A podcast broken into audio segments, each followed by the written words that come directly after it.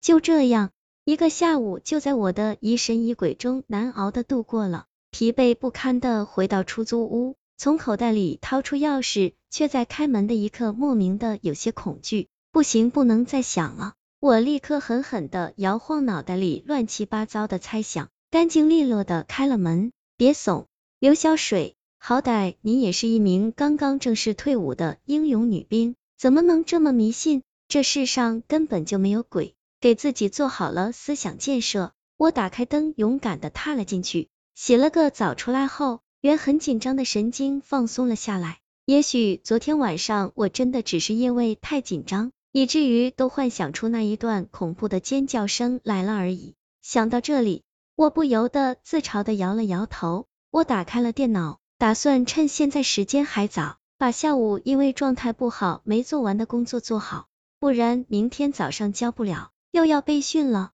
只是坐着坐着，就听到柜子缓缓打开的声音，我不由得抬头一看，却本来应该关着的柜子居然自己开了，难道是年份太久了，固定的铁栓松了？这个柜子是房东提供的，从外观磨损程度和样式看，应该是上个年代的东西。我起身走过去，想把它关上，却在看到柜子里放置的东西的一刹那，不由得愣住了。因为这个柜子从冯阳半个月前搬来后就分给他用了，所以我也不知道里面放着什么东西。柜子里居然放着一个造型奇怪的瓷坛，我不由好奇的把坛子拿到眼前仔细端详，越看越觉得不对劲，越看越觉得像一样东西。这时我把坛子转了向，只见上面写了四个字“凉凉之魂”，吓得我赶紧将它放回去。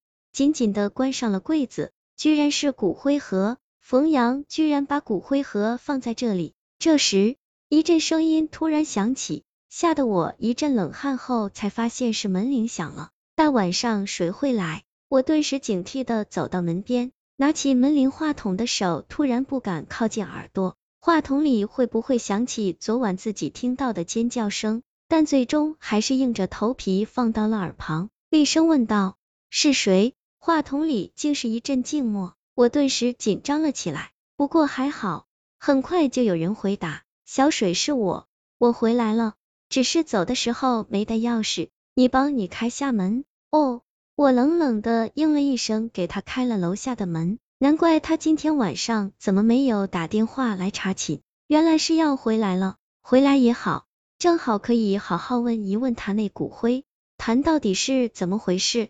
没一会儿，房间的门被敲响，我打开了门，冯阳进来了，把行李一扔，做事就要过来抱我。水啊，这几天想我没？我看了一眼那个柜子，冷冷的推开了他，这让他顿时很不开心。怎么了？你那个柜子里的东西是什么？我冷冷的问道。他不明所以的问我什么柜子，我知道他明白我的意思，却故意装傻，所以我便直接问了。你为什么要把一个骨灰坛放在我们房间？你知不知道这样会吓死人的？你没经过我同意就擅自打开我的柜子，靠！我觉得自己简直要被他气死，所以现在都成我错了，我没有擅自打开，是他自己打开的，我只是想要帮你关上柜门才看见的。呵，他冷笑了一声，那样子肯定是不相信我的话了。可是现在我不想和他纠结这个问题，我再次切入正题，那个骨灰坛到底是怎么回事？这件事情不关你的事，你别管那么多。冯阳一副不耐烦的样子，可这件事能就此算了？绝对不可能！什么叫不关我的事？我们是一起租住在这里的，你这样很自私，你知不知道？而且那种东西那么吓人，这晚上谁还睡得着？好了。冯阳的态度软了下来，可说的话却更是让人生气。我们现在又不是普通的同租关系，你确定要在我离开一周后回来的第一个晚上跟我吵？冯阳说着，脸上露出了欲求不满的表情，继而将手缓缓伸向我，恳求道：“这件事我们明天再说好不好？”不好，冯阳，今晚要是不给我解释清楚，想都别想。我冷冷将他的手抽出，冯阳的表情也阴沉了下来，他不耐烦的摆了摆手，随你便。我坐了一天的车，很累了，要去洗个澡，睡觉。你，我不罢休的上去拽他的手，紧紧的拽住，命令道：“你给我解释清楚再去。”我虽然是的个女的，但好歹也是当了两年的兵，刚退伍，所以力气也不比他弱。再加上我现在是铁了心要他给个说法，冯阳想甩开我根本不可能。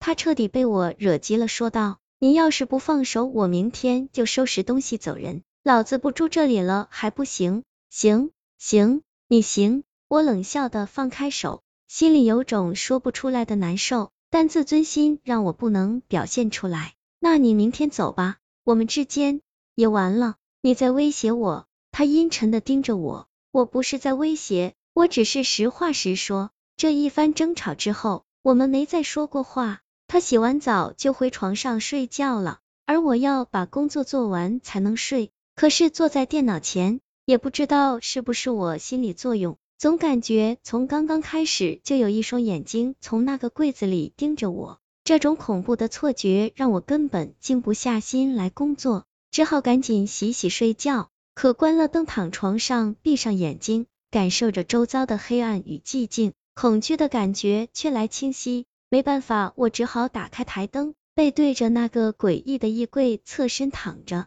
想想前段时间都是自己一个人和这个诡异的骨灰坛共处一室，我就一阵汗毛竖立。不过既然之前没什么诡异的事情发生，今晚应该会相安无事的。想到这里，我不由得又想起昨晚那诡异的尖叫声，心里又是一阵莫名的恐惧。我只好立刻摇了摇头，安慰自己，那是幻觉，一定是幻觉。就这样，在不断的自我安慰中，我渐渐睡着了。